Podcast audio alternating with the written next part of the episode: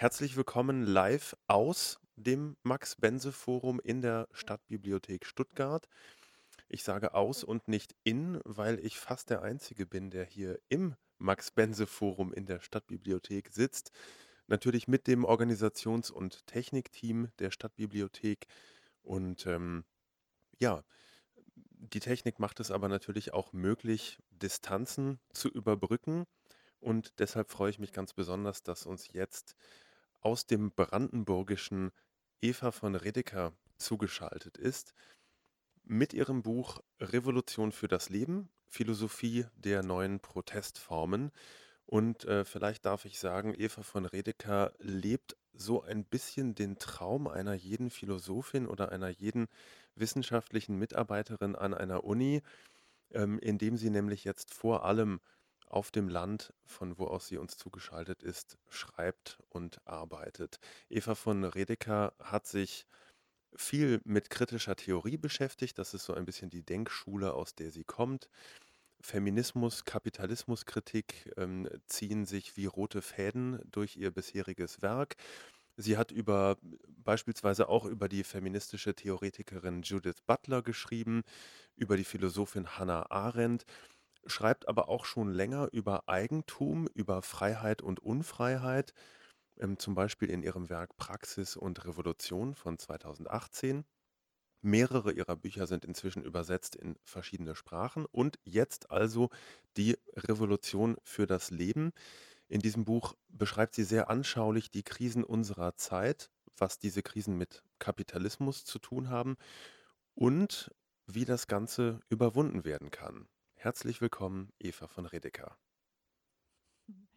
Vielen Dank, Herr Pfalzgraf, für die nette Einführung und ganz herzlichen Dank für die Grußworte an Herrn Wünsch und überhaupt für den ganzen Rahmen der Veranstaltung ähm, und natürlich auch an den, den Ort, der ja trotz allem uns zusammenbringt, die Stadtbibliothek Stuttgart. Ähm, es ist wirklich eine Freude, in der Reihe jetzt sprechen zu dürfen. Und ich, die Reihe heißt ja Geld macht Wirtschaft und ähm, ich dachte dann gleich, vielleicht soll ich das Stück aus dem Buch lesen, in dem ich ähm, versuche, plastisch vor Augen zu führen, wie Wirtschaft Geld macht. Nämlich ähm, ganz knapp verkürzt könnte man sagen, so dass Geld mehr Geld macht. Also das Prinzip des Profits, ähm, das meiner Meinung nach, wenn man es als Selbstzweck verabsolutiert, nicht nur zur Ausbeutung führt, wie das klassische ähm, Kapitalismustheorien und Marx selber gezeigt haben, sondern auch zur Zerstörung der Lebensgrundlagen. Und ich lese gleich eine Stelle, in der das ähm, auf eine bestimmte Art erzählt wird, die uns auch ähm, ein bisschen in die Landwirtschaft und ähm, auch in die natürlichen Lebensgrundlagen führt. Und ähm, das ist ein längeres Stück. Und dann gibt es äh, zum, zum Ausklang, bevor wir dann alle miteinander reden, ein hoffnungsvolles, äh, die eigentlich die letzten zwei Seiten des Buchs, die ähm, den, das äh, Gegenbild, von dem Herr Wünsch auch gerade sprach, vielleicht besser zusammenfassen. Ich wollte aber vorher doch noch zwei, drei Worte sagen zu einem anderen mh, hm, Grundbegriff, nicht nur der Profitorientierung, sondern dem, was ich manchmal Eigentumsfixierung nenne. Und es ist interessant, denn eigentlich, also ich rede viel öfter über diese Kategorie des Phantombesitzes und über zerstörerische Gewalt, unter anderem, weil auch in vielen feministischen Kontexten das die Kernfrage ist. Und ähm, freue mich deswegen darauf, jetzt auch über, über die Marktlogik und die, den Profit sprechen zu können. Trotzdem zeichnet also es muss ja auch nicht immer alles neu sein, um richtig zu sein, aber das, was oder neu ist an meinem Buch, ist eigentlich die Ergänzung einer Kapitalismuskritik auf Basis der Ware und des, des Marktes um die Dimension des Eigentums.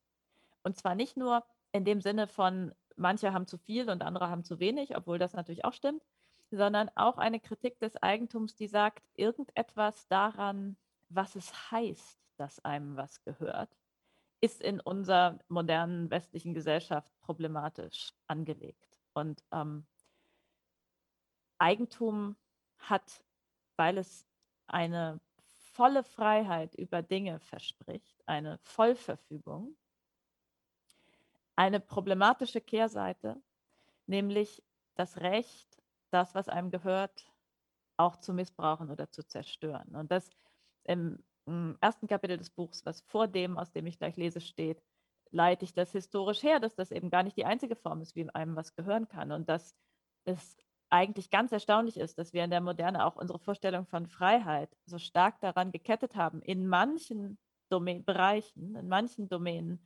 da wo wir Rechte oder eben sogar Eigentumsrechte haben, als Willkür zu verstehen, als machen können, was man will.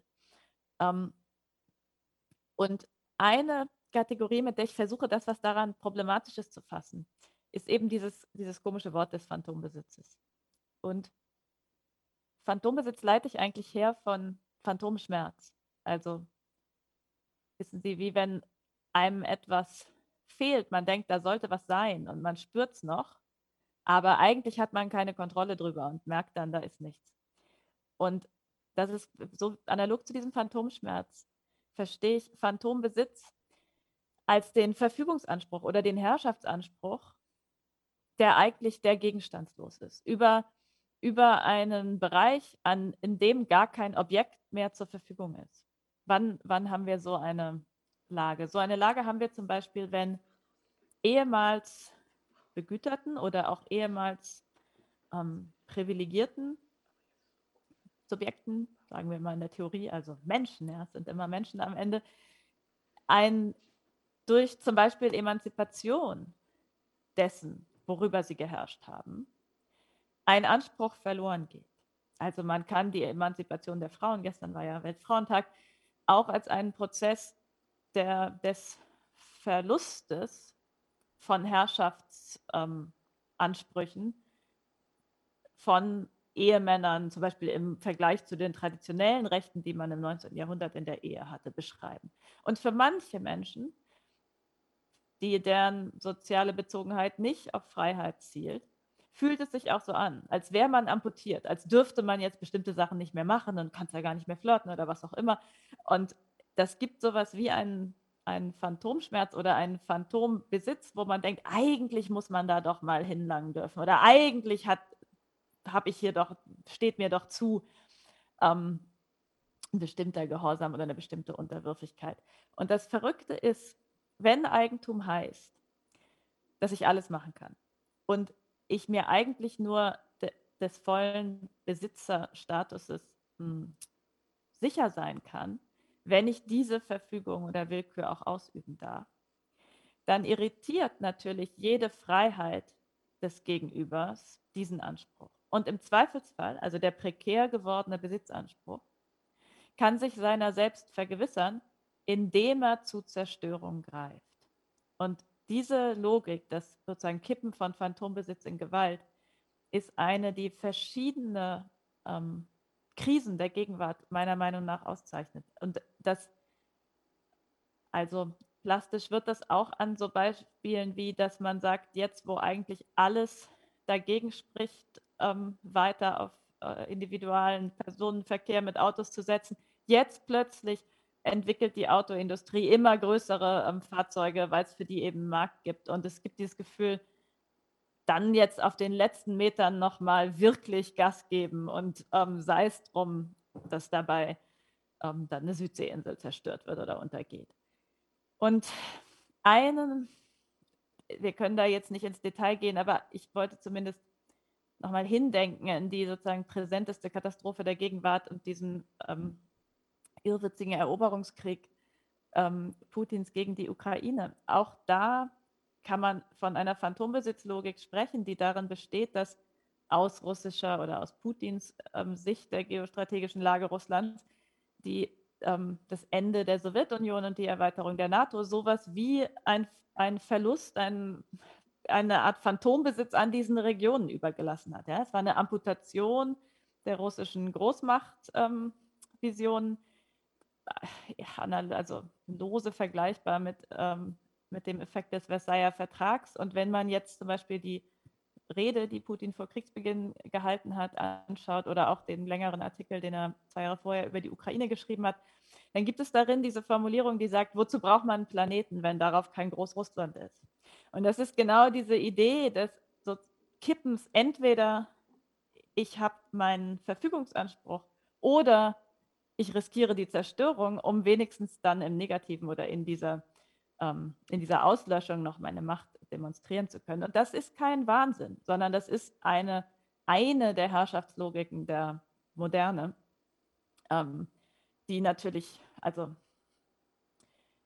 kritisiert und, und transformiert gehört, aber die man wiedererkennen kann in verschiedenen ähm, gewaltförmigen ähm, Krisen der Gegenwart. Und ähm, trotzdem ist aber diese, diese Sachherrschaft oder dieser Phantombesitz mh, hm, gewissermaßen nicht das einzige Problem, was wir haben, sondern nur ähm, die, die ähm, eine der Weisen, wie wir die Welt so einrichten, dass sie dann leichter verwertbar als Ware ist, dass wir schon wie Besitzer abgeschnitten sind von den Dingen, mit denen man sowieso alles machen kann. Und wenn man alles mit ihnen machen kann, und die natürlichen Ressourcen sind weitgehend von ein paar Beschränkungen abgesehen noch längst nicht emanzipiert, keine, haben keine Gegensouveränität, so wie die Ukraine sie hat, oder Gegenrechte, ähm, wie, wie ähm, Frauen nach der Emanzipation sie haben.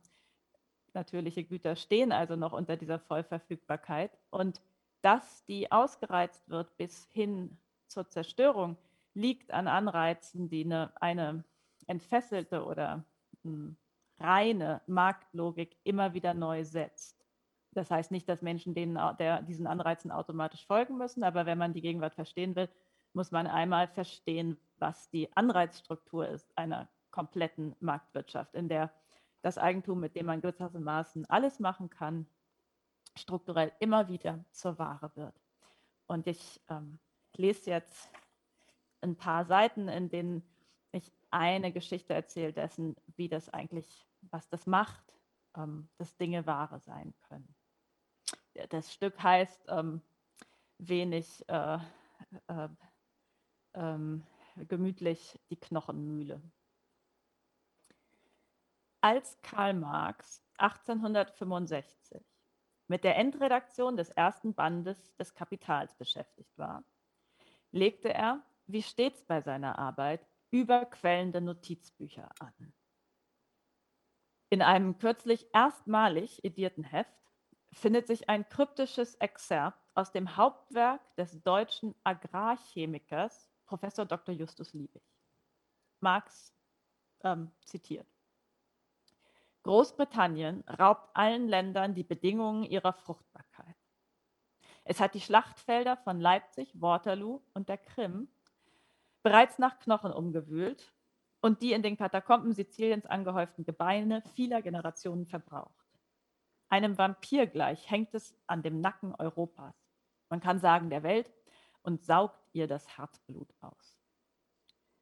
Diese Stelle klingt eher wie eine chauvinistische Fantasie.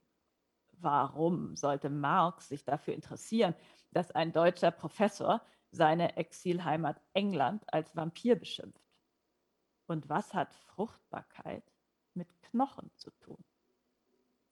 Die Antwort führt uns geradewegs ins Herz der kapitalistischen Verwertung. Ab Mitte des 17. Jahrhunderts entfaltete sich, insbesondere in England, aber auch in den ostelbischen Gebieten, die sogenannte Agrarrevolution, in der die Erträge stark stiegen. Dies verdankte sich intensiveren Anbaumethoden, die nicht zuletzt durch die Einhegung, also Vertreibung von Landbevölkerung vom Boden, möglich geworden waren. Dreifelderwirtschaft mit ihren traditionellen Brachen wurde abgelöst. Neue Feldfrüchte wie Rüben und Kartoffeln konnten mit ihren tiefer äh, wachsenden Wurzeln leichter Nährstoffe erschließen. Das von den landwirtschaftlichen Innovationen mitbeförderte Bevölkerungswachstum schuf die Bedingungen für die einsetzende industrielle Revolution und, wie insbesondere Preußen demonstrierte, auch für militärischen Machtzuwachs.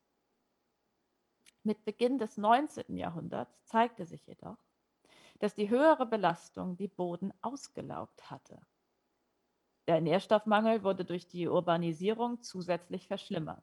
Die meisten Philosophen heutzutage würden ja in Wahrheit viel lieber in der Großstadt bleiben und nicht wie ich auf dem Land leben, wie die eben unterstellt haben. Ähm, aber damals war die Urbanisierung durchaus ein Zwangs, ähm, eine sozusagen Zwangsverfrachtung der arbeitenden äh, Menschen in die Städte. Ähm, und ich halte, ich glaube ja auch, dass äh, die Alternativen hat. Also, die meisten Esserinnen wohnten jetzt in den Städten. Und weder ihr Küchenabfall noch ihre nährstoffreichen Fäkalien gelangten zurück auf die Äcker. Eine Entwicklung, deren trauriger Höhepunkt im 20. Jahrhundert das Wasserklosett bildet, das unter Vergeudung von mehreren Litern Trinkwasser Ackergold in Sondermüll verwandelt. Justus Liebig selbst, also der eben zitierte Agrarchemiker, agitierte dafür, dem Nährstoffverlust entgegenzuarbeiten, indem der Kreislauf organischer Masse intakt gehalten würde. 1865, also im selben Jahr, in dem er den Weg in Marx Notizhefte fand, schrieb Liebig einen vielbeachteten offenen Brief über die Verwendung städtischer Abwässer. Sein Vorschlag lautete, dass die Exkremente der Menschen und Tiere eingesammelt und zurück aufs Land geschafft werden sollten damit wenigstens der Mist dem Mehrstoffverlust und der Kompost entgegenarbeitet. Wie die Dinge liegen, griff die Landwirtschaft aber auf eine weniger nachhaltige Lösung zurück. Findige Unternehmer hatten Firmen gegründet, die die Schlachtfelder der napoleonischen Kriege, neben Waterloo auch Austerlitz und Leipzig und eben die Krim, aushoben. Die dort massenhaft begrabenen Knochen von Pferden und Menschen verkauften sie als Düngemittel. Angesichts der Panik um nachlassende Erträge florierte das Geschäft. Von 1823 bis 1837 erhöhten sich die Einfuhren nach England, das sind die einzigen, zu denen es Zahlen gibt, von einem Gegenwert von 15.000 auf 250.000 britische Pfund. Also innerhalb von gut zehn Jahren äh, fast äh, also eine über Verhundertfachung. Die eigentlichen chemischen Grundlagen der Nahrungsmittelproduktion was es überhaupt war, das den Dünger so, Dünger so wirksam machte, wurden erst ab den 1840er Jahren überhaupt wissenschaftlich verstanden. Darin eben besteht Liebigs Pionierleistung, für die Marx sich so unheimlich interessierte. Liebig widerlegte nämlich die simple These, dass der Boden nur eine bestimmte Obergrenze an Menschen ernähren könne. Die Fruchtbarkeit selbst erwies sich als variable Größe, Sie hängen ab von der Behandlung der Erde. Das gehört inzwischen zum kleinen Einmaleins jedes Landwirts, dass man weiß, welche Elemente die unverzichtbaren Nährstoffe sind, mit denen man Böden aufbessern kann. Ich erinnere mich noch, wie mein Vater das den Lehrlingen auf unserem kleinen Hof beibrachte. Wir saßen um den Mittagstisch. Meine Mutter saß allerdings meist nur kurz, weil schon wieder die Ladentür geklingelt hatte. Und die Lehrlinge übten für die Prüfung in Bodenkunde. NPK zählte mein Vater auf.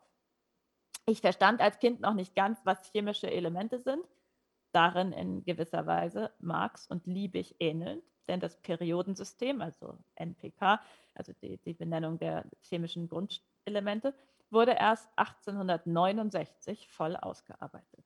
Also vier Jahre später, als wir gerade in den Notizbüchern sind. Ich sprach aber begeistert im Refrain mit NPK, Stickstoff, Phosphor, Kali. Alle drei sind wichtig. Aber Phosphor ist der eigentliche Grundbaustein. Er ist für den Aufbau von Blatt-, Wurzel- und Skelettstrukturen unentbehrlich. Mehr noch, auch die DNA, der Informationsträger allen uns bekannten Lebens, hat ein Rückgrat aus Phosphor. Im Gegensatz zu Erdöl, das wir zweifelsohne und Erdgas durch andere Energieträger ersetzen könnten, ist also Phosphor wirklich ein unersetzlicher Bestandteil unseres Lebens. Und anders als Stickstoff lässt Phosphor sich auch nicht künstlich synthetisieren. Will man ihn beliebig verfügbar machen, muss er abgebaut werden. Man hat nur das, was schon da ist. Die Gebeine der nachrevolutionären Kriege boten das erste Reservoir. So traten zwischen die Schlachtfelder und die Äcker die Knochenmühlen vor allem im Rheinland und an der englischen Ärmelkanalküste. Auf das Knochenmehl folgte dann ab den 1840er Jahren der Handel mit Guano, wie die Vogelmistablagerungen auf Kalksteininseln im Pazifik und Atlantik genannt werden. Heute wird Phosphor als Bodenschatz unter desaströsen Arbeitsbedingungen vor allem in Marokko abgebaut, wo die Förderung, wie zum Beispiel auf der Südseeinsel Nauru, an ihr Ende kommt hinterlässt sie eine vergiftete Mondlandschaft. Dass kurzfristige Wachstumssteigerungen an einem Ort zu irreparablen Einbußen anderswo oder in der Zukunft führt, war bereits der Kern von Liebigs Kritik am landwirtschaftlichen Raubbau.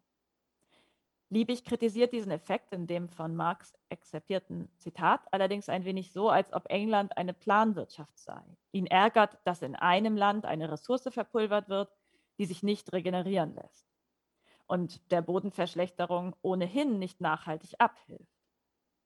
Aber die Knochen wurden überhaupt nicht eingeführt, um der Landwirtschaft zu helfen oder auch die Ernährung der Bevölkerung sicherzustellen. Sie wurden eingeführt, weil sie Gewinn versprachen. Die Profitaussicht erzeugt den Sog, der nachgerade die Toten aus den Gräbern hebt. Wie Stürme durch rapiden Druckausgleich entstehen, entsteht der Verwertungsfuror aus der Diskrepanz zwischen günstiger Produktions- oder Plünderungsmöglichkeit und teurer Verkaufsaussicht. Dieses Gefälle erstreckt sich räumlich, hier zwischen einer wallonischen Ebene und den Äckern Yorkshires. Aber er erstreckt sich auch zeitlich. Es, das Gefälle. Aber es erstreckt sich auch zeitlich. Wenn in Wallonien investiert wird und die Gebeine ausgehoben werden, liegt der Erlös, dass man das Düngermehl, Knochenmehl verkaufen kann, noch in der Zukunft. Zwischen der Schlachtfelderde und dem käuflichen Mehl wird gemahlen. Oder im weiteren Sinne produziert. Die Verwertung ist wie ein großes Mahlwerk, das gefüttert werden muss. Es verschlingt Dinge mit ganz unterschiedlichen Eigenschaften, Dinge mit einer Geschichte, Dinge, die Teil ganz eigener Kreisläufe und Zusammenhänge waren. Die Kadaverklumpen werden zu Knochenmühle gekarrt und verwandelt. Man braucht Produktionsmittel, in diesem Fall die Mühle, und Arbeit. Jemand muss das Zeug reinschütten und am anderen Ende absacken. Das Mahlwerk macht alles zu Staub, gleichförmig und transportabel, verwandelt in etwas, das nur noch eine Qualität hat, dass es sich verkaufen lässt. Die Ware wird ausgeliefert und gegen den ultimativen Gleichmacher Geld getauscht. Denn auf Seiten des Unternehmens soll immer dasselbe rauskommen, Profit. So weht der Sturm, der die Gerippe tanzen lässt, gewissermaßen nicht über die Fläche, sondern rückwärts durch die Zeit. Ein Sandsturm aus der Zukunft. Wer richtig spekuliert hat, gewinnt. An dessen Mühle bleibt der Gewinn hängen. Das Kapital ist angewachsen, als würde sich der Staub auf dem Trichter des Mahlwerks absetzen und ihn vergrößern. Der Trichter fasst dann mehr und saugt in weiterem Radius, von Waterloo in die ägyptischen Pharaonengräber, von dort zu den Felsen mitten im Pazifik, schließlich in marokkanische Phosphatminen, immer auf der Suche nach der nächsten pulsierenden Ader. Im modernen Eigentum, von dem ich eingangs kurz geredet hatte, sterben die Dinge einen gewissen Tod. Sie werden unter der absoluten Sachherrschaft als abgetrennte Objekte fixiert. In ihrer völligen Verfügbarkeit können sie daraufhin von der kapitalistischen Verwertung exhumiert werden.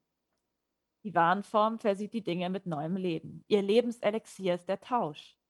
Solange sie gewinnbringend zu vermarkten sind, können die Güter weiter zirkulieren. Wo der Profit zu schwinden droht, müssen sie sich radikaler Verjüngungskuren unterziehen. Knochenmehl lässt sich auch als Hühner- und Schweinefutter vermarkten pflanzenfressende Rinder bekommen es immerhin seit dem BSE-Skandal nicht mehr. Die Waren erfinden sich neu, lassen sich nochmal zermahlen, anders verwerten. Denn sonst fallen sie als Überreste, meist hässliche und giftige Überreste, in die Natur zurück. Währenddessen sucht und schafft sich ihr konzentrierter Profit, das Kapital, bereits neue Güter.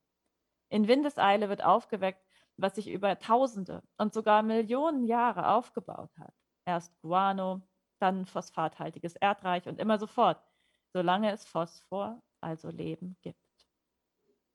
Aber auch die neu vom Kapital aufgewirbelten Güter sind nicht anders. Alle sind Doppelgänger. Sie kommen sich allzu bekannt vor. Denn als Ware begehrt jedes Ding unstillbar dasselbe. Jede sehnt sich nach rückwirkender Rechtfertigung dafür, produziert worden zu sein. Also danach, mehr einzubringen, als sie kostete. Der Vampir im Nacken der Welt, das wird klar, sobald man das Liebigsche Zitat in den Kontext von Marx Werk stellt, ist nicht ein einziges Land, nicht einmal eine einzige Nationalökonomie. Das Prinzip, das die Lebensgrundlagen absaugt, ist die kapitalistische Verwertung selbst. Sie zielt, selbst wenn sie mit dessen Grundbaustein handelt, nicht aufs Leben, sondern auf den Profit. Marx hat sich zeitlebens darum bemüht zu zeigen, dass diese Verwertung selbst Widersprüche gebiert, die ihr ein Ende bereiten.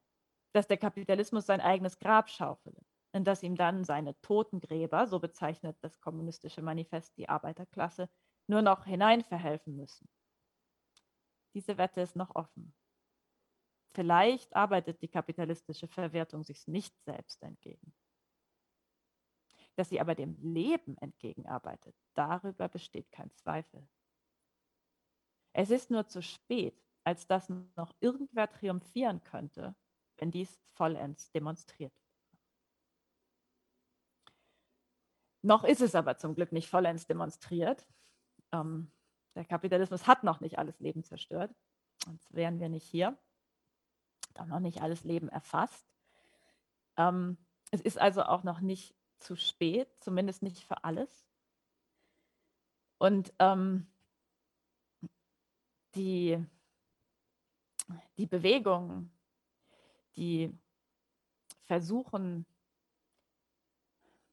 sowas wie Zeit oder Lebenszeit zu retten von zerstörender Verwertung, die diskutiere ich oder präsentiere, porträtiere ich in der zweiten Hälfte des Buchs, weil man ja viele, also können wir nachher auch ein bisschen drüber reden, viele verschiedene mh, hm, Vorstellungen darüber haben kann, welches Handeln oder welche Akteure oder welche Kräfte überhaupt zu Wandel führen. Und ich glaube auch nicht, dass soziale Bewegungen da sozusagen der einzige Faktor sind, aber es war einer, an dem mir gelegen war in dem Buch.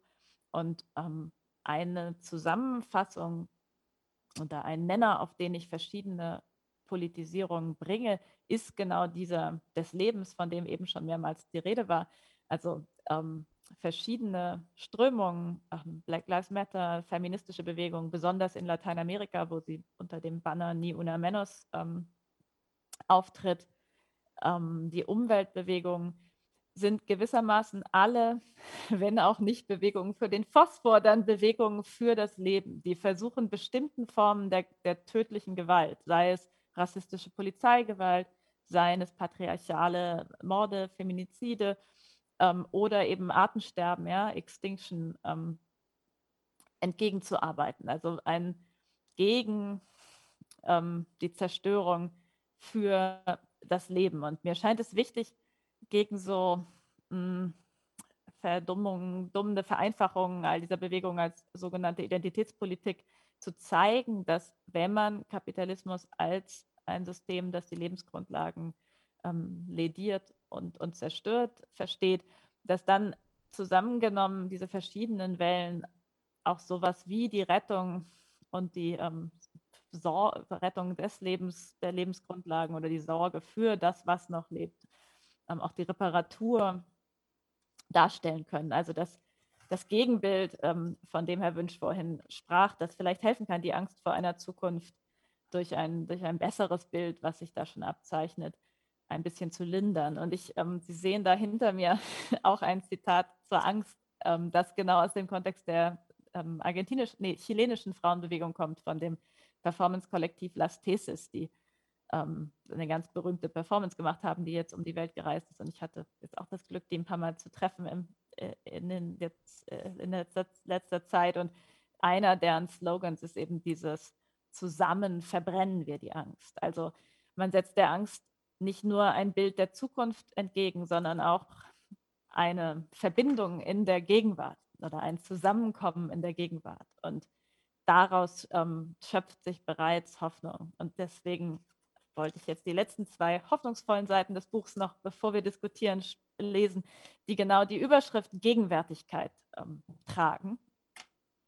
Und in denen es aber nicht nur um die Versammlung gewissermaßen von von uns, von Menschentieren geht, sondern auch dem Versuch, diese Lebenszyklen, sei das, ähm, das der Phosphat äh, in dem Blattwerk, von dem eben die Rede war, oder die, die kompostierenden Knochen und die, das Phosphat in den Minen aus uralten fossilierten ähm, Pflanzen, der versucht, all diese natürlichen Kreisläufe, ich nenne die oft Gezeiten in dem Buch, auch mit vor Augen zu führen in unserer Gesellschaftsanalyse. Das ist zum Beispiel was, was jetzt Marx für sich genommen nicht tut und ähm, worauf die neueren ökologischen Bewegungen hinweisen. Genau, Gegenwart.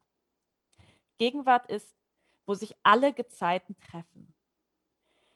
Jeder Reproduktionszyklus hat seine eigene Spanne und Myriaden von Voraussetzungen im Material anderer Zyklen.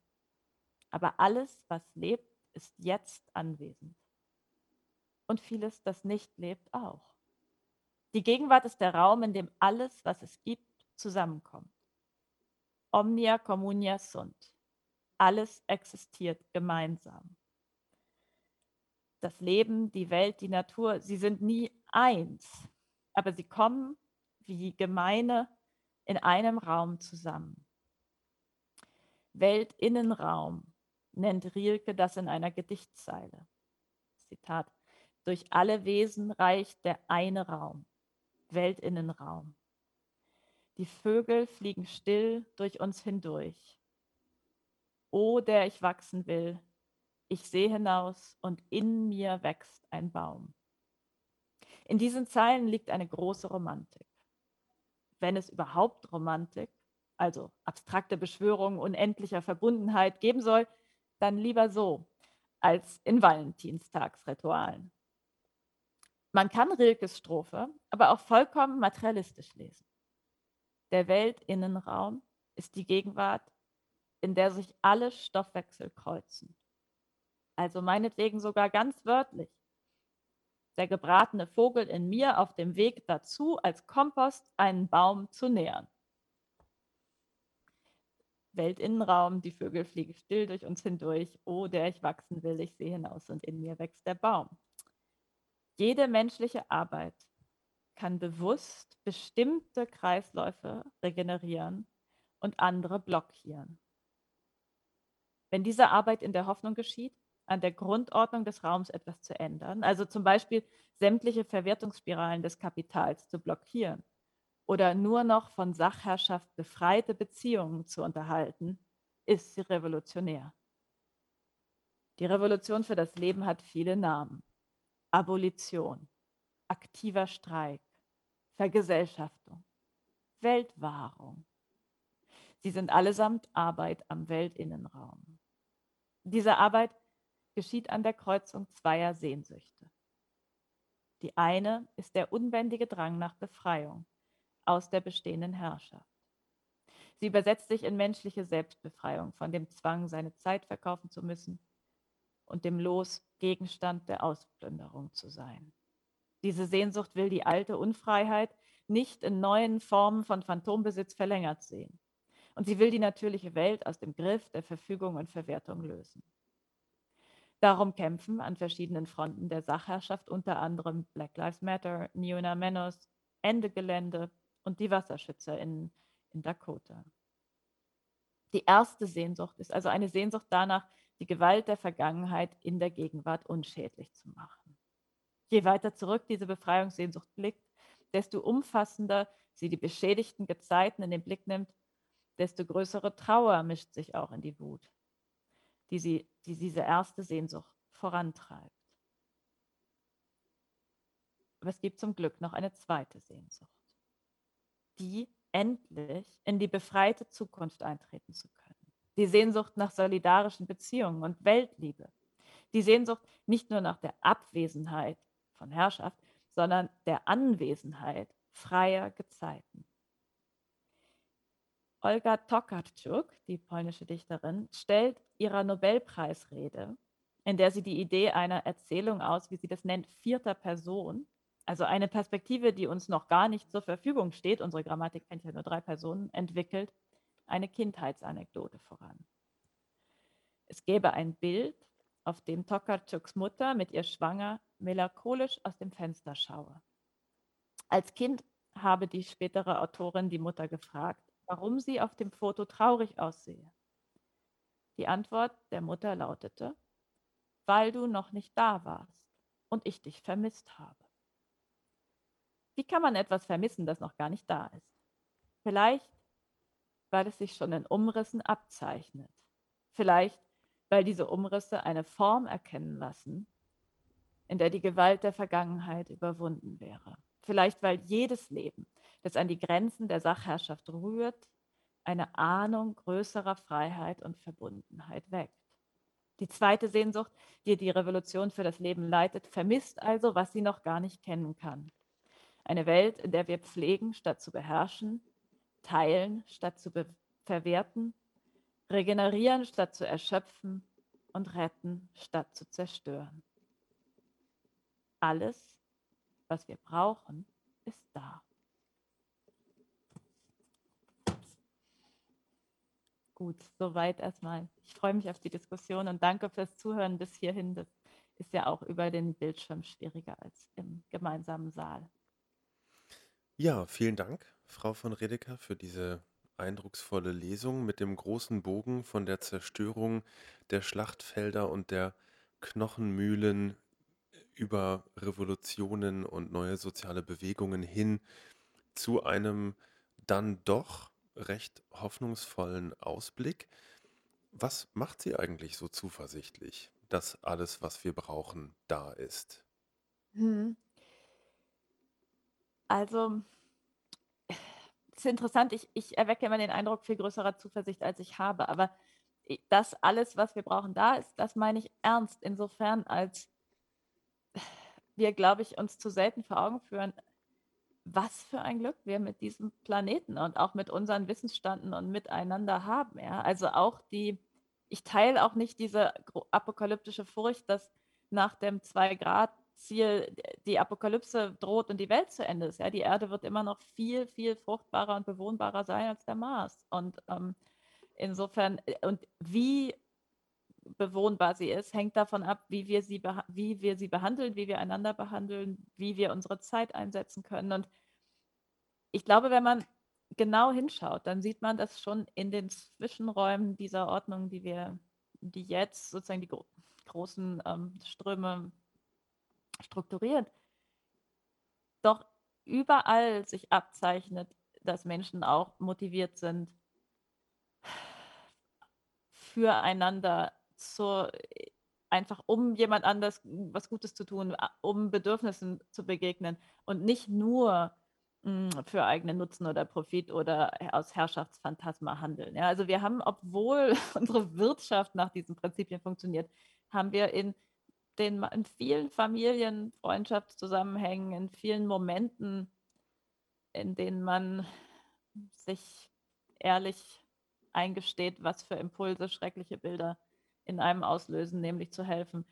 Ähm, haben wir doch Ansätze dafür, wie, wie, ja, wie wir anders ähm, unser Zusammenleben organisieren könnten. Und das, also ich fände das, das zynisch, diese Erfahrungen, die, äh, glaube ich, vielen von uns immer wieder zuteil werden, nicht zum Anlass für Hoffnung zu nehmen. Zuversicht ist natürlich was anderes. Also, dass wir das durchsetzen, eine solidarische Welt zu organisieren, da sehe ich also ziemlich schwarz im Moment. Aber ich, das, ähm, das wäre auch vermessen oder absurd zu denken, nachdem jetzt über Jahrhunderte so viele historische Projekte, die ich für richtig gehalten hätte, nicht gelungen sind, zu denken, oh, jetzt habe ich das mal hier alles aufgeschrieben und dann, also wenn es nicht klappt, dann bin ich aber wirklich beleidigt. Also ich meine, das wäre ja vollkommen wahr. Also insofern ähm, habe ich, messe ich vielleicht meine, meine Hoffnung oder meine Zuversicht auch an bescheideneren Zielen.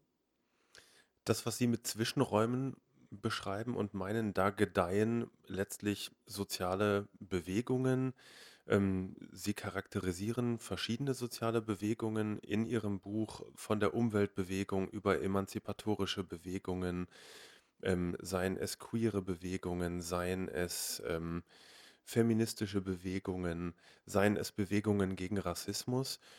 Ähm, vor allem aber auch Umweltbewegungen. Ähm, ist diese Dimension, die Umweltbewegungen anstoßen, ist das so ein bisschen der Klassenkampf des 21. Jahrhunderts?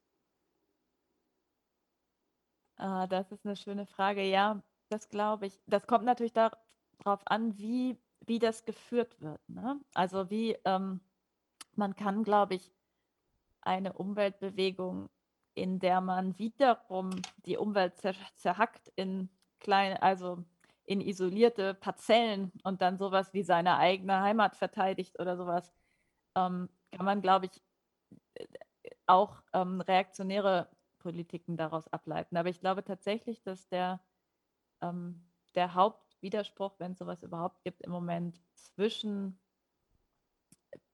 der Besitzstands- und Wahrung und Profitorientierung ähm, der wirtschaftlichen Interessen und dem Leben selbst und nicht nur der ausgebeuteten Arbeiterinnenklasse ähm, besteht. Tatsächlich würde ich auch sagen, dass die ähm, dass sozusagen der äh, orthodoxeren Linken eigentlich einen Großteil der mh, hm, Mobilisierung in den Arbeitskämpfen im Moment entgehen, weil wir viel ähm, Bestrebungen oder Gegenwehr, Widerstand nicht gegen Ausbeutung, sondern gegen Erschöpfung sehen. Also diese irrsinnigen Kündigungswellen, die, die, die seit dem Sommer jetzt in der, von der Pandemie ausgelöst werden und die ja auch mit zu der, zum, also einer der Faktoren, neben natürlich einfach den Ausfällen durch Krankheit, ähm, in den Lieferkettenproblemen waren, die kann man analysieren als ein Zeichen der, der Erschöpfung, ja, der wirklichen Erschöpfung der, des, der Leben, die in diesen sozusagen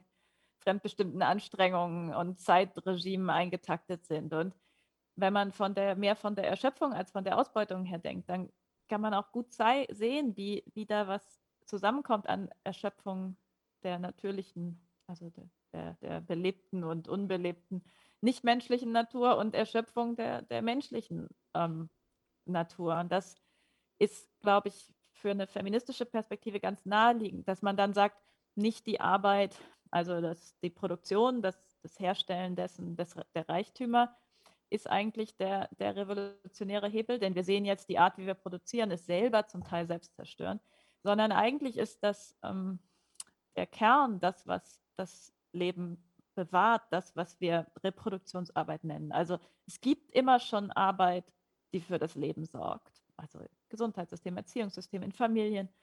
Und eigentlich müssten wir versuchen, diese Arbeit ins Zentrum zu stellen, unter besseren Bedingungen vollbringen zu können und im Idealfall eigentlich alle Arbeit zu so einer Art der sorgenden, weltwahrenden, lebenswahrenden Arbeit umzugestalten. Und das, hm, das würde für mich die, die naturregenerierende Arbeit ganz stark einbeziehen. Denn ich glaube, was mich unterscheidet von manchen Teilen der Umweltbewegung ist, dass ich glaube, die Zeit für Umweltschutz ist lange vorbei. Also wir können, was sollen wir denn da schützen? Ja, das, die, selbst wenn wir jetzt aufhören würden, wofür ja nichts, also was ja nicht passiert, ähm, CO2 zu emittieren oder ähm, andere ähm, toxische Substanzen, würden die Zerstörungsprozesse ja weiterlaufen. Und man müsste sich aktiv fragen, wie, re, wie reparieren wir ähm, ökologische Zusammenhänge? Wo greifen wir ein? Was geben wir auf? Also letztlich die Arbeit, die man im Garten im ganz Kleinen macht, die, die steht eigentlich menschheitsgeschichtlich auch im Großen an. Und ähm, man kann sozusagen gar nicht mehr sagen, man hält sich raus, sondern man muss sich fragen, wie können wir unsere Zeit einsetzen, um, um aktiv ähm, zu, zu gestalten und zu, zu retten, auch wiederum zu regenerieren. Und ähm, das Tolle ist ja, dass die Natur viel Regenerationsarbeit selber leistet, aber wir müssten zumindest unsere Tätigkeit so ja, darauf abstellen, teilzuhaben an dieser Gesamtregeneration, anstatt immer weiter zu plündern und abzuzapfen, was sich da eben verwerten lässt, welche Knochen auch immer man zermahlen kann. Das wäre, genau, und aus dieser Perspektive, Sie haben völlig recht, würde ich dann sagen, das Naturverhältnis ist der, ähm, der Hauptwiderspruch im Moment, ja.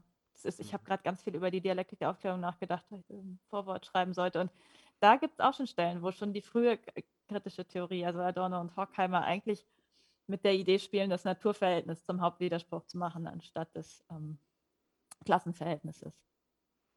Wenn das so ist, wie Sie sagen, wenn jetzt äh, die Klimafrage sozusagen die beherrschende, die drängende Frage der, der jetzigen Zeit ist und äh, wenn auch Ihre Annahme stimmt, dass eigentlich das Bewahren schon nicht mehr ausreicht, ist das auch ein Grund für das Auftreten neuer, radikalerer Protestformen. Ich meine, es gab ja immer schon soziale Bewegungen dieser Art und Umweltbewegungen dieser Art. Was ist jetzt neu an diesen Bewegungen, die es heute gibt? Sind die wirklich radikaler? Ach, manchmal wünscht man sich ja vor allem, dass sie vernünftiger sind und gar nicht radikaler. Und das sind sie meiner Meinung nach zum Teil. Ähm, also ich glaube, was neu ist, wenn überhaupt was neu ist, dann scheint, also die Hypothese, von der ich immer noch finde, sie ist belastbar, ist zu sagen, was neu ist, ist diese Mobilisierung um das Leben rum, um eine Vorstellung von Leben als verbundenes, solidarisches Zusammenspiel, also eine Befreiung des Lebens aus der, also den, dem Raster der Sachherrschaft oder der eigentumsförmigen Anhebung, Einhegung.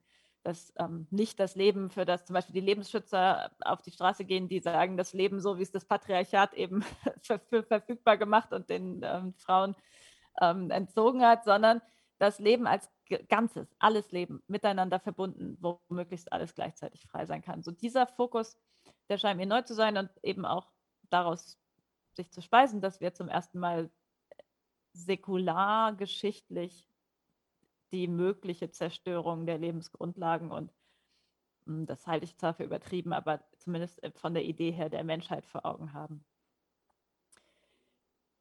Ob man dann was dann, und radikal ist das dann in einer, auf eine Weise, kann man sagen, weil es auf grundlegenden, ähm, weil Proteste auf grundlegenden Systemwandel zielen. Und das ist ein bisschen mein Versuch in dem Buch zu sagen, natürlich kann man viele, also ich kann den Feminismus und den Antirassismus, und das ist, ist ja auch gut so, auch als ähm, ganz ähm, systemimmanente liberale Be Reformbestrebungen verstehen, ja, wo es einfach darum geht, so ein bisschen ähm, bestimmte Grundrechte besser zu befestigen und auszuweiten. Und mir scheint aber, dass so wie die Bewegungen derzeit auftreten, die Slogans, um die die mobilisieren, da wo sie am stärksten sind, sich eben eine radikalere, also grundlegende unsere Lebensform in Frage stellende und mit Alternativen ähm, konfrontierende Tendenz zeigt.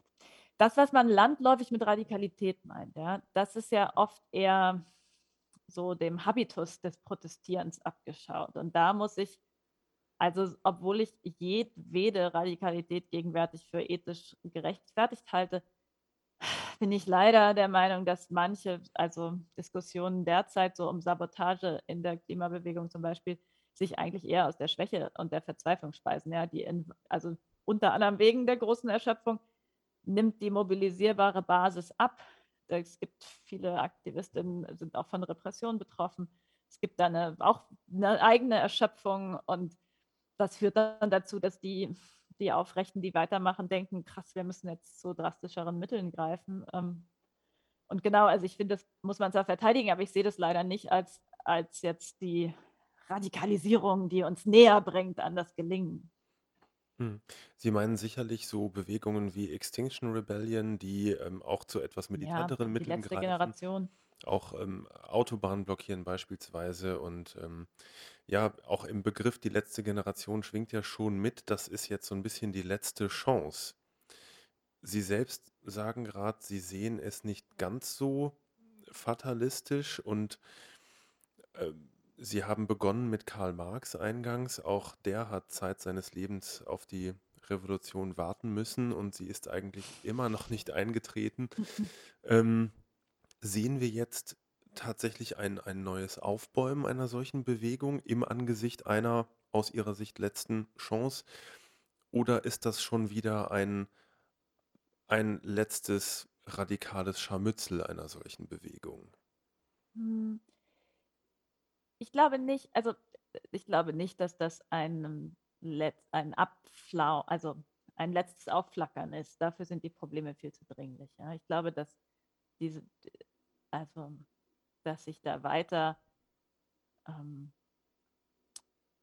massiver und auch also tiefgreifender ähm, Widerstand und die Sehnsucht, äh, wie ich eben ja auch so ein bisschen beschrieb, nach anderen Grundlagen des Zusammenlebens verfestigen wird. Das ist ja auch was, was derzeit auf wunderbare Weise hm, in globalen Echos stattfindet. Also ich, ich meine, letzte Woche hatte ich eine Veranstaltung mit einer irakischen Feministin und ich, ich war eigentlich so nach diesem Kriegsausbruch und dann äh, dieser sofortigen Reaktion mit den Rüstungsausgaben, ehrlich gesagt selber so, dass meine Zuversicht in mal für meinen Input ich mir eigentlich ab, äh, äh, darauf äh, selber irgendwie nicht keine Lust mehr hatte. Und dann dann kommt da eben so eine Rednerin und erzählt von den ähm, besonders von Frauen ähm, geführten Rebellionen im Irak seit 2019, die jetzt auch durch die Pandemie durchgehalten ich hatte, ich wusste das nicht mal. Und, und dann hört man das und sieht diese Bilder und, und es, man merkt, es sind aber verbundene Kämpfe. Man erkennt, also obwohl man so ignorant war und davon nicht wusste, erkennt man sich wieder in den Forderungen und in den Bildern und weiß,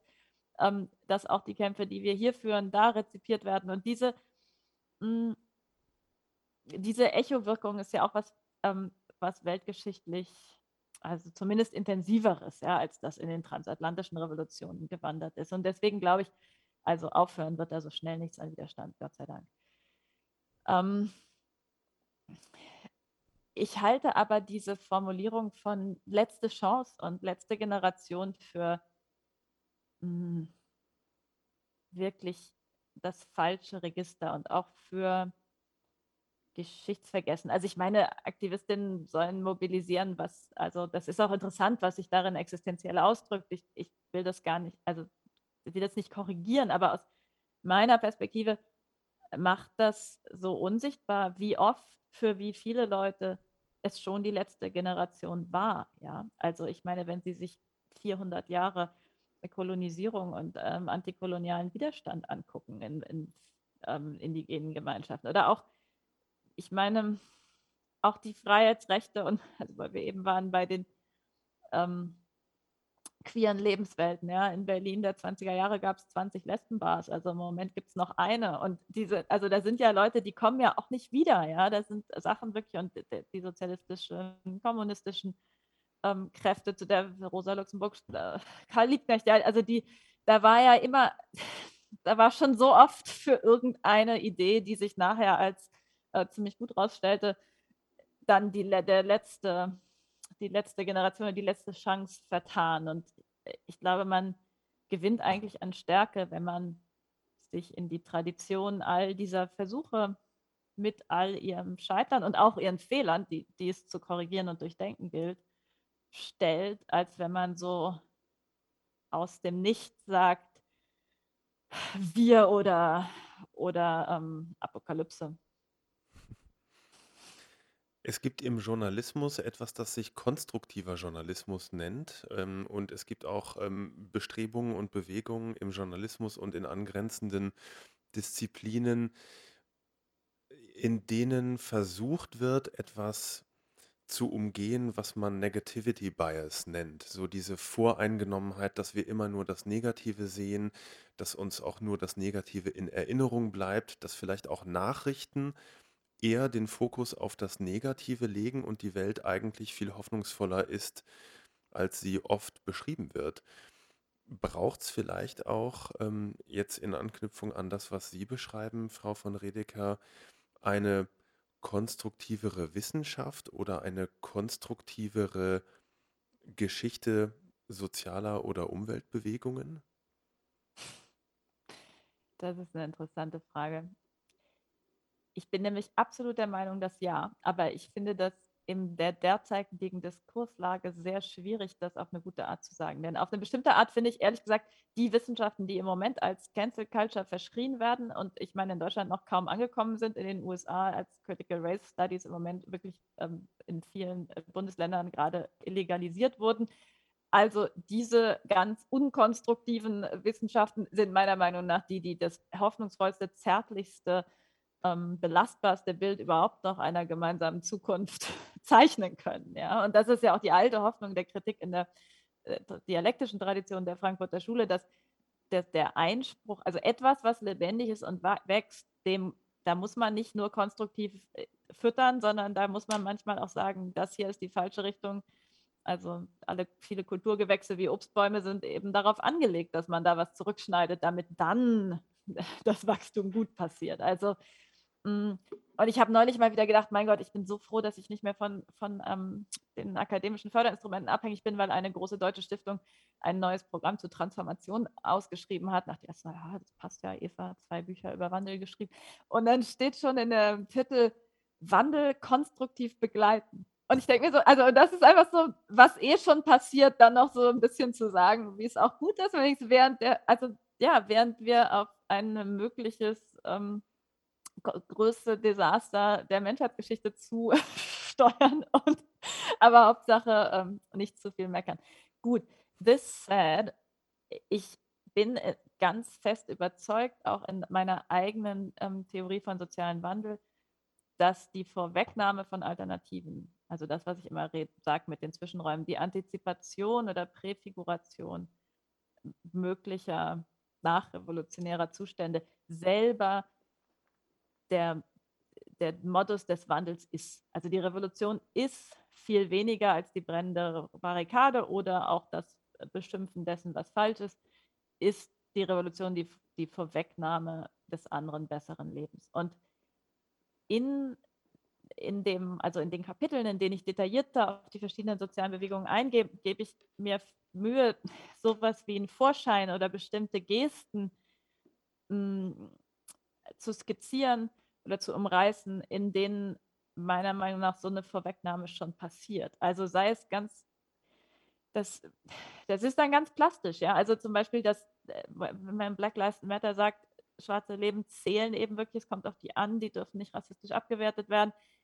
Da geht es um das Retten von Leben, von denen von der Sachherrschaft am meisten ähm, zugerichteten und abgewerteten Leben. Oder in der in den feministischen Streiks geht es um eine andere Arbeit. Es geht um ein, ein ähm, also das, was ich eben auch schon länger ausgeführt hatte, um ein Anhalten der, der Produktionsarbeit und um das, ähm, die Aneignung der Reproduktionsarbeit eben nicht als patriarchal ausgeplündert, sondern selbstbestimmt ähm, emanzipativ. Und diese Vorwegnahmen scheinen mir Teil der Kraft der Bewegung zu sein. Und ich, frage mich manchmal, also vielleicht ist das Buch auch der Versuch, ich glaube, weil ich gar nicht aus so einem besonders ähm, alternativen Milieu eigentlich komme, ähm, mir steht vielleicht klarer als anderen, denen das alles selbstverständlich ist, vor Augen, wie oft ich selber wirklich durch die Erfahrung in bestimmten basisdemokratischen oder ja, linken, feministischen Zusammenhängen plötzlich so gemerkt habe, wow, wenn man das so betrachtet, dann hören ja so viele Probleme auf oder dann, dann kann man plötzlich, da löst sich was oder krass, hier, also das, hier sind wirklich einfach die besten Leute. Also das sehe ich, also ich meine, die, was die auch diese jungen Leute auf die Beine stellen in der Umweltbewegung, ja, was die für, also ich war ja auch immer in der Studienstiftung und so angeblich die Elite der, der Zukunft, aber ich sage Ihnen, also die Logistikabteilung von Ende Gelände, das beeindruckt mich mehr. So, und diese, diese Erfahrung, die machen natürlich viele Leute, die nur in der Zeitung darüber lesen, wer da jetzt angeblich wo irgendwie Krawall gemacht hat, nicht. Und das muss man, glaube ich, ernst nehmen oder einrechnen, um auch bestimmte Abwehrreaktionen oder Furchtreflexe zu verstehen. Ja, und ich meine, so ein bisschen soll das Buch wahrscheinlich auch helfen, da so ein anderes, ähm, so ein paar Innenansichten zu teilen. Dass ich, ich glaube überhaupt nicht, dass es dann besonders ähm, Breiten kompatibel ist. Also das wäre wär ja, also darauf rechne ich sowieso nicht. Ich will ja auch nicht äh, bei der nächsten Bundestagswahl gewählt werden. Ich will nur einfach versuchen, einen sicherlich sehr minoritären und speziellen radikalen Standpunkt so gut es geht zu durchdenken, weil ich den eben für richtig halte und dann kann man nicht anders. Aber dass ich, ich also unterliege nicht der wahnsinnigen Vorstellung, damit jetzt alle zu überzeugen. Das haben ja auch vorangegangene Autorinnen nicht. Sie beschreiben das gerade so ähm, sehr, sehr inklusiv, dass, dass vielleicht auch Leute mitgenommen werden können auf dem Weg solcher neuer Bewegungen für das, was Sie das Leben nennen. Ähm, und dass vielleicht nicht der Eindruck entsteht, ähm, dass Leuten etwas weggenommen wird. Da, da würde mich sehr Ihre Meinung interessieren, wie das vor allem im Verhältnis der Geschlechter aus Ihrer Sicht ist. Ähm, da gibt es ja zum einen die Ansicht, ähm, natürlich muss jemandem was weggenommen werden, ähm, sonst ist es ja äh, keine, keine Vorwärtsbewegung und sonst ändert sich ja nichts. Und dem entgegen diese Idee, ähm, dass alle profitieren, ähm, wenn mehr Leute beteiligt werden. Vielleicht auch mit Bezug auf ganz, ganz aktuelle Dinge. Ähm, so wie Sie es beschrieben haben, ist ja eine, eine Herrschaftsgeschichte oder auch aktuelles Großmachtstreben auch ein sehr männliches Problem. Muss das zurückgedrängt werden? Muss da jemandem was weggenommen werden oder halt gerade nicht? Ja, das ist auf jeden Fall ein patriarchales Problem. Also ich glaube ja auch, dass man als Mann im Sinne des Patriarchats nicht geboren wird, sondern durch die gesellschaftlichen ähm, Beziehungen dazu gemacht wird. Und das ist dann wieder der hoffnungsvollere Ausblick, dass nämlich mehr gemacht werden kann, als nur hm, Männern irgendwie größere, stärkere Grenzen zu setzen, sondern zu sagen, wir können, es ist möglich, freie Beziehungen zu haben zwischen Menschen. Und ähm, wir können, und, können uns darauf, die wären auch viel, viel schöner, viel lustvoller. Ähm, und wir können uns dahin entwickeln. Ob jemandem was weggenommen werden soll, also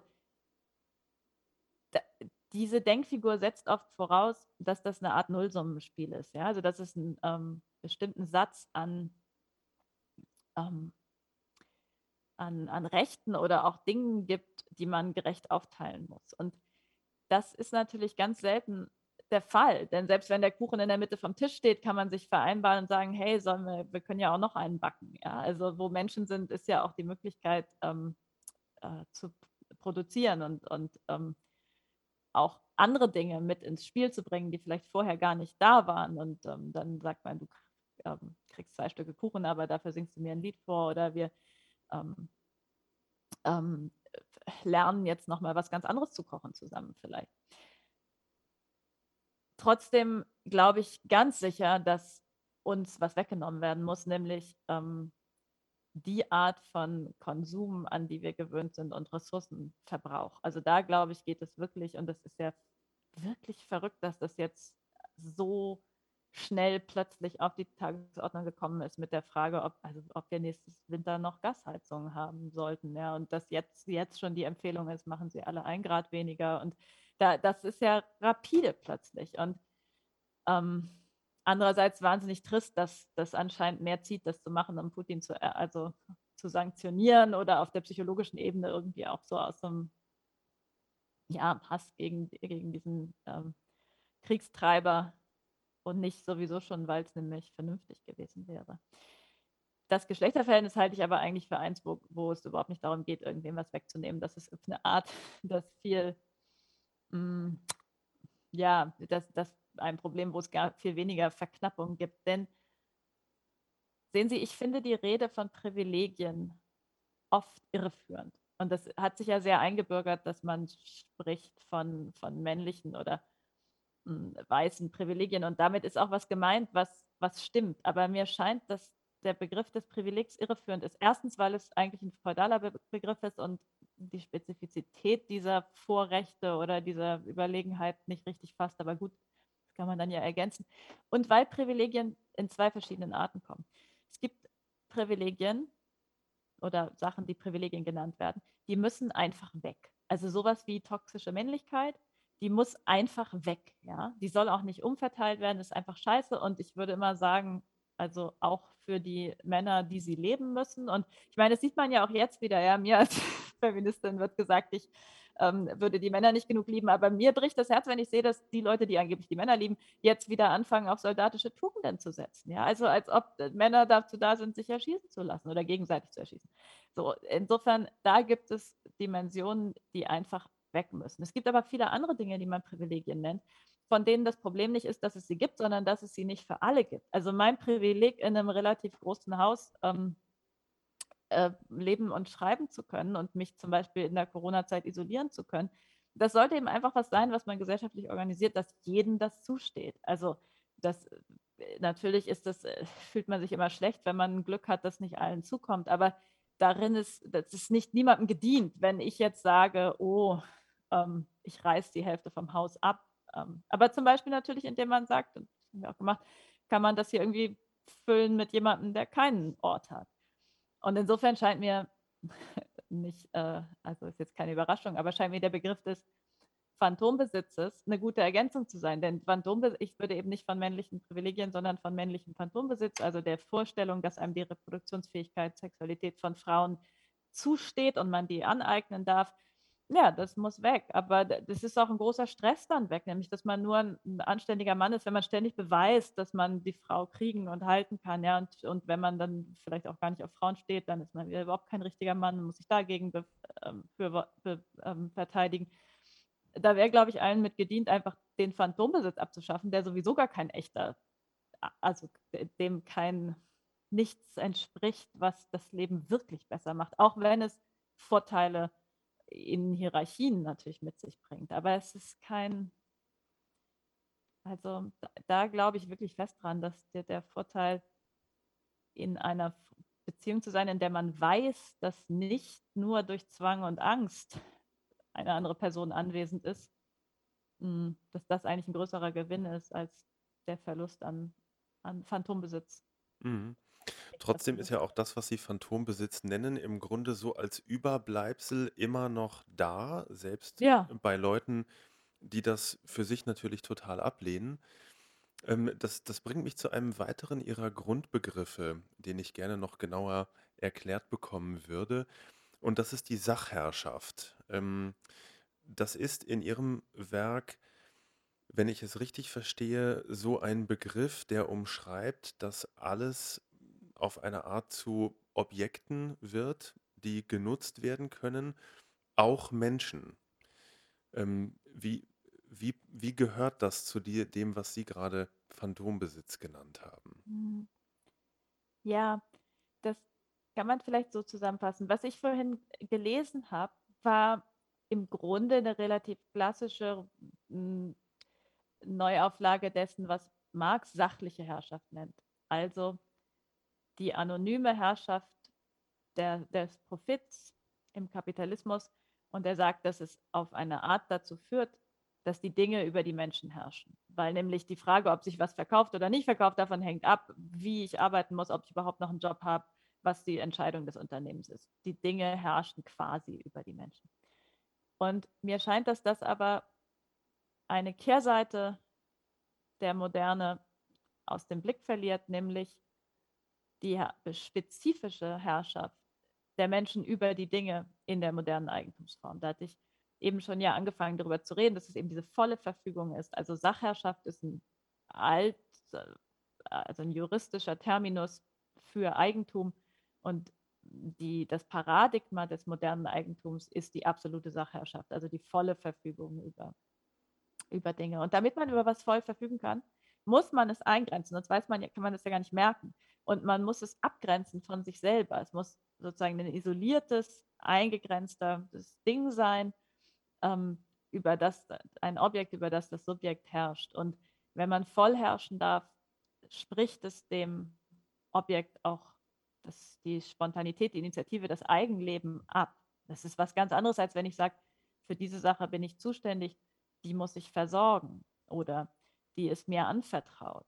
Ähm, und natürlich beziehen sich auch Menschen oft auf ihr persönliches Eigentum viel mehr in diesem Modus. Also nicht in dem tyrannischen, ich kann machen, was ich will Modus, sondern in dem Modus von, ich bin froh, dass mein Haus mir gehört, weil ich kümmere mich auch drum. Aber dieses, dieses ähm, Bedürfnis könnte man auch anders fassen als in dem Rahmen der Sachherrschaft insgesamt, die eben dann auch Menschen ermöglicht, mit den Häusern zu spekulieren dass die Mieten so steigen, dass niemand mehr sich leisten kann, drin zu wohnen.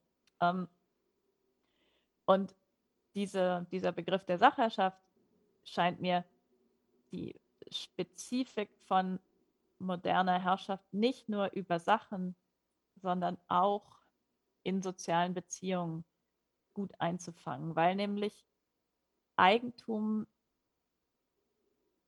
ohnehin nicht allen Menschen gewährt wurde und es sowas wie eine Eigentumsideologie gibt, hm, mit der diese Ordnung attraktiv ist, auch für diejenigen, die darin materiell eigentlich den kürzeren ziehen, weil Kompensationssphären geschaffen werden. Zum Beispiel die Fantasie, die es gibt so seit dem 17. Jahrhundert in, in, modern, in neuzeitlichen Theorien des Eigentums an sich selbst. Und auf eine Art, also heißt das ja einfach nur, man ist lebendig, aber es ist eine bestimmte Art seine Lebendigkeit zu verstehen, bereits als Verfügungsverhältnis. Und wenn man nicht genug zu essen hat, dann nützt einem das Eigentum an sich selbst ja eigentlich gar nichts. Und dann gut, dann muss man sich seine Zeit die ganze Zeit in der Fabrik verkaufen.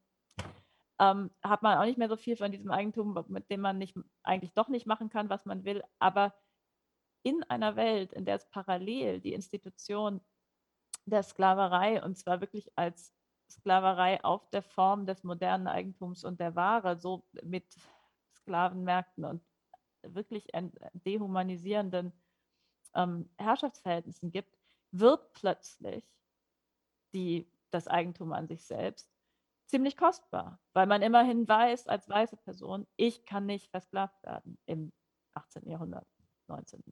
bis Mitte. Und diese, ähm,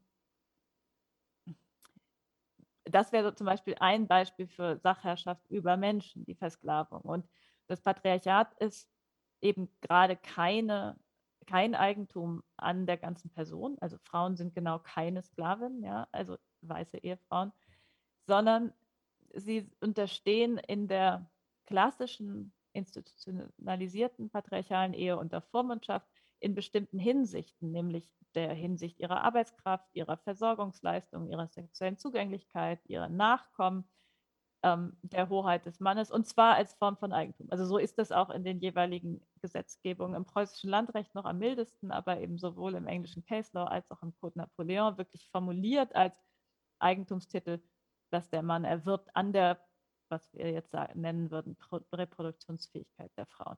Gut, und wenn das Institutionalisierte wirklich so abgesicherte Verhältnisse sind, dann würde ich das auch Sachherrschaft nennen. Dann gibt es darin einen Moment eigentumsförmiger Verfügung. Ähm, wenn, da, wenn das eigentlich überwunden ist und nur noch, aber umso zäher in seinen, seinem Schatten oder seinen Echos oder seinem Niederschlag in den Identitäten weiterlebt, dann ist das das, was ich Phantombesitz nenne. Und ich glaube, also die Kämpfe der Gegenwart gehen viel mehr um Phantombesitz als um Sachherrschaft, wenn wir in sozialen Beziehungen sprechen. Verzeihung, ich antworte, glaube ich, jetzt zu lang. Kein Problem. Wir biegen langsam auf die Zielgerade ein, aber ähm, wollen vielleicht doch noch zwei, drei ähm, Dinge geklärt wissen. Ähm, Sie beschreiben auch ähm, recht eindrücklich, wie ähm, Geld einen Bezug zum Eigentum bekommt als eine Art, ähm, ja, wie soll ich sagen, ein, eine Art willkürlich festgelegter Wert oder auch, auch teils natürlich gewachsener Wert. Gibt es aus Ihrer Sicht, ähm, weil wir jetzt auch bei einer Veranstaltung sind, die von einer Bank mitorganisiert wird, die ethisch wirtschaftet, gibt es gutes und schlechtes Geld? Gibt es guten und schlechten Besitz? Äh, letzteres schon eher. Also ich glaube, dass nicht, also das liegt nicht am Geld oder am Besitz als solchem, sondern an den jeweiligen gewissermaßen Rechtebündel, was damit einhergeht. Und wenn ähm, das Geld sorgt nicht dafür, dass es ganz un, ähm, unglaublich ungleich verteilt ist. Das Geld sorgt auch nicht mal dafür, dass sie eine rein auf Vermehrung des Geldes angelegte Wirtschaftsform haben. Das ist kein Automatismus, sondern das, dazu gehört ähm, der ganze Zusammenhang einer Marktgesellschaft, in der die Gesellschaft selber entscheidet, marktförmige ähm, Profitsuche zum obersten Prinzip von ganz vielen verschiedenen Bereichen und nicht nur von vielleicht ein, zwei Unterbereichen zu machen. Und mit dem Besitz ist ähm, in dem Buch vielleicht also die Bewegung der Kritik eine, wo ich versuche zu sagen, also der Besitz als Herrschaft, der Besitz als Sachherrschaft, da würde ich jetzt schon mal einfach so krude sagen, das ist ähm, der schlechte Besitz.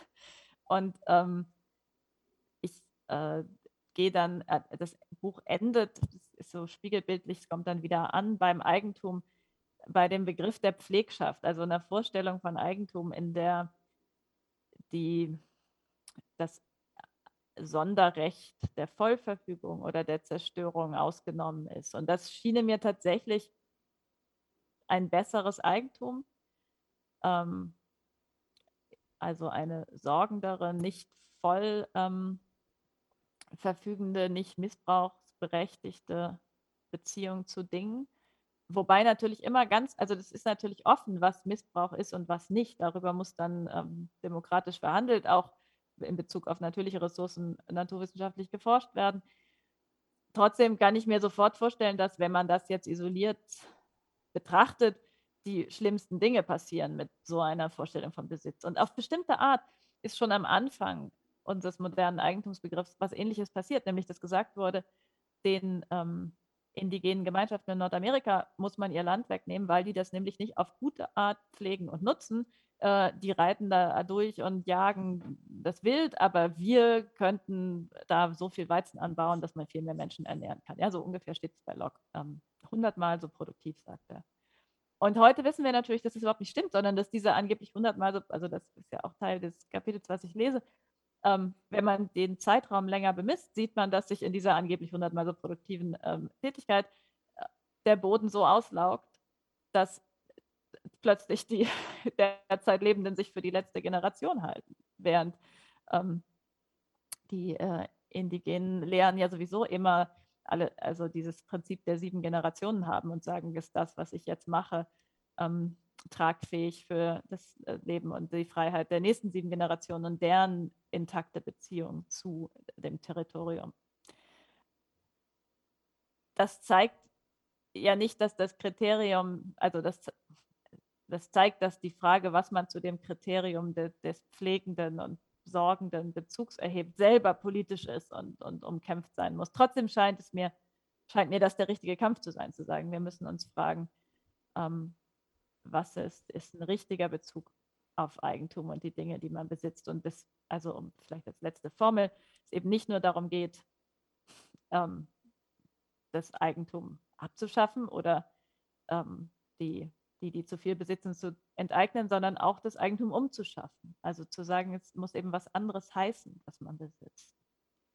Also es Zumindest geht nicht nur, für manche Ressourcen. Also es geht nicht nur um die Verteilung klassischerweise, Mhm. marxistischerweise, sondern um die Beschaffenheit und was wird damit gemacht Mhm. eigentlich. Ja. Mhm. Was heißt es überhaupt, dass einem was gehört? Sie haben gerade äh, den Schluss angesprochen, aber zum Glück ist der Schluss, den Sie vorgetragen haben, nicht ganz der Schluss und es gibt noch einen Schluss und deshalb, nicht nur deshalb, lohnt es sich unbedingt, dieses Buch zu lesen. Äh, Revolution für das Leben im S. Fischer Verlag erschienen. Und ähm, vielleicht noch, wenn Sie die ein, zwei persönlichen Fragen noch erlauben, ähm, geschrieben auf dem Land, ähm, in dem Haus, wo Sie gerade sind, ähm, in einer Corona-Zeit, die Sie für sich selbst in einem Interview schon mal als Freiheitsgewinn beschrieben haben. Ja, ähm, schön, dass Sie darauf nochmal äh, kommen. Das ich meine, in dem Interview habe ich das gemacht, weil ich am Anfang was wirklich Absurdes sagen wollte, damit ich das, was ich später sage und was ich auch für kontrovers halte, damit das nicht mehr so auffällt. Aber tatsächlich, ja, tatsächlich stimmt es. Ähm, also, oder ich interessiere mich im Moment für die ähm, äh, für eine Alternative zu der Selbstverständlichkeit, mit der wir Freiheit mit Bewegungsfreiheit gleichsetzen und immer räumlich denken. Und selbst wenn man jetzt erstmal bei dem räumlichen Bild bleibt, scheint mir das oft die Freiheit irgendwo bleiben zu können. Eigentlich viel voraussetzungsvoller und auch reicher sein kann, als die Freiheit wegzugehen. Denn in einer insgesamt ähm, prekär und zum Teil unbewohnbar werdenden Welt ist es, obwohl ich natürlich ähm, für äh, viel größere Mobilität und Grenzöffnung bin, als wir im Moment haben, sonst wäre ja auch das Bleiben nicht frei, ist es äh, ist einem oft viel mehr damit gedient, wenn, wenn man gemeinsam als äh, politische Gemeinschaft dafür sorgen würde, dass man irgendwo bleiben kann, als einfach nur, naja gut, wenn es ähm, niedergebrannt ist oder ähm, ausgedorrt, dann kannst du eben weggehen. Also die, diese Freiheit ist auf eine Art sehr trist und gegenstandslos. Und überhaupt einen Ort zu haben, an dem man bleiben und frei bleiben kann, scheint mir unterschätzt und eigentlich der Kern von, von Sicherheit und, und Zukunftshoffnung. Und dann, ja, ich meine, das Buch wäre halb so dick geworden oder ich hätte irgendwie noch einen Burnout gekriegt, wenn ich alle Einladungen, die ich gehabt hätte, äh, erfüllt hätte, äh, in, äh, ganz normal in dem, dem ähm, halben Jahr der, der Endphase des Schreibens. Und, und sozusagen die Pandemie nicht mich mit ähm, mehreren sehr äh, von mir geschätzten anderen erwachsenen Menschen in einem großen Haus mit Garten ähm, festgehalten hätte. Ja, das war, das war eben ein großes Glück und wir haben eben von Privilegien geredet. Das war, ist auch ein Privileg, aber eins, was schon, also äh, ich meine, das haben wir wirklich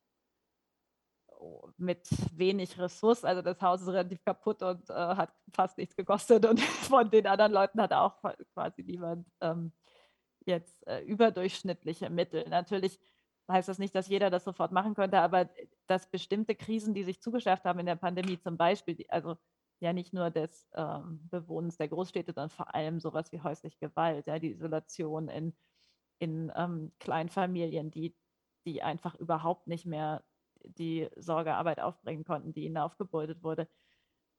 Das ja, war schon dann ein Gefühl von großer Freiheit, eben von vornherein schon lange gar nicht in dieser Art Konstellation zu sein und eher den Freundinnen, die da oder Freunden, die das sind, zu sagen, ey, dann wollt ihr nicht auch herkommen, bleibt mal hier. Insofern ja, diese mir ist diese erzwungene Ruhe am Anfang, aber das liegt natürlich auch an dem, der Arbeit, der ich nachgehe. Wenn Sie, ähm, wenn Sie in der Pflege gearbeitet haben, hatten Sie halt das Gegenteil von Ruhe, da hatten Sie erzwungene also Überstunden. Ja, ähm, den Leuten trotzdem, kann man nicht mit Entschleunigung kommen. Ne? Nee, das ist, ah, genau. Und trotzdem muss man, glaube ich, die, ähm, die Ressourcen, die sich als solche erweisen, reflektieren, was sich ja mit der Forderung überhaupt nur, äh, also verbinden, was überhaupt erst die Forderung füllt, dass es für alle besser sein soll. Ja, da muss man erstmal wissen, was ist denn eigentlich besser oder was funktioniert in einer neuen historischen Situation, von der wir noch, also von der man gut wusste, dass sie wahrscheinlich wird und wir deshalb nämlich jetzt auch wissen, dass sie nicht vorbei, also es ist ja nicht mal Corona vorbei, aber selbst wenn das mal gelänge, es wird eben mehr ähm, Pandemien geben in der Zukunft, das weiß man.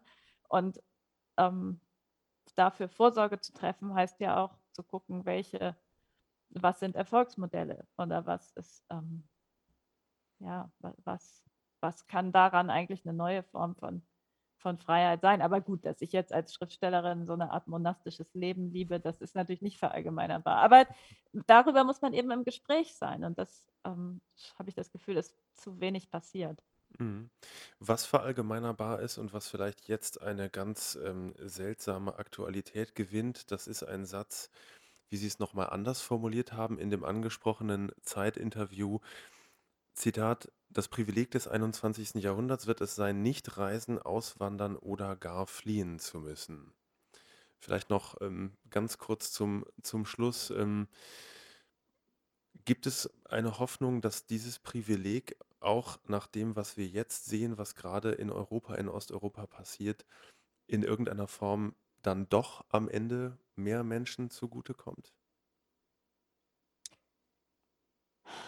Hoffnung richtet sich ja immer auf das Unwahrscheinliche. Also im Moment sieht es nicht danach aus, aber ähm, die, also ich würde wieder sagen, alles, was wir brauchen, ist da. Also die die Möglichkeit, unser Handeln daraufhin auszurichten, dass das gelänge, was ja auch hieße, denen, die schon geflohen wird, zu erlaub sind, zu erlauben, da zu bleiben, wo sie jetzt eben gelandet sind. Ähm, da hätten wir, wir große Möglichkeiten. Und also das zu bewerkstelligen wäre auch was, worauf man wirklich menschheitlich stolz sein könnte, ja. Wenn Sie es möchten.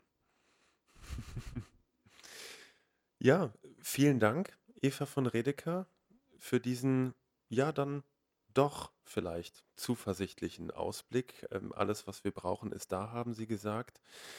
Vielen herzlichen Dank für diese Einblicke. Vielen herzlichen Dank ähm, für Ihre Gedanken in und aus diesem Buch ähm, Revolution für das Leben und darüber hinaus.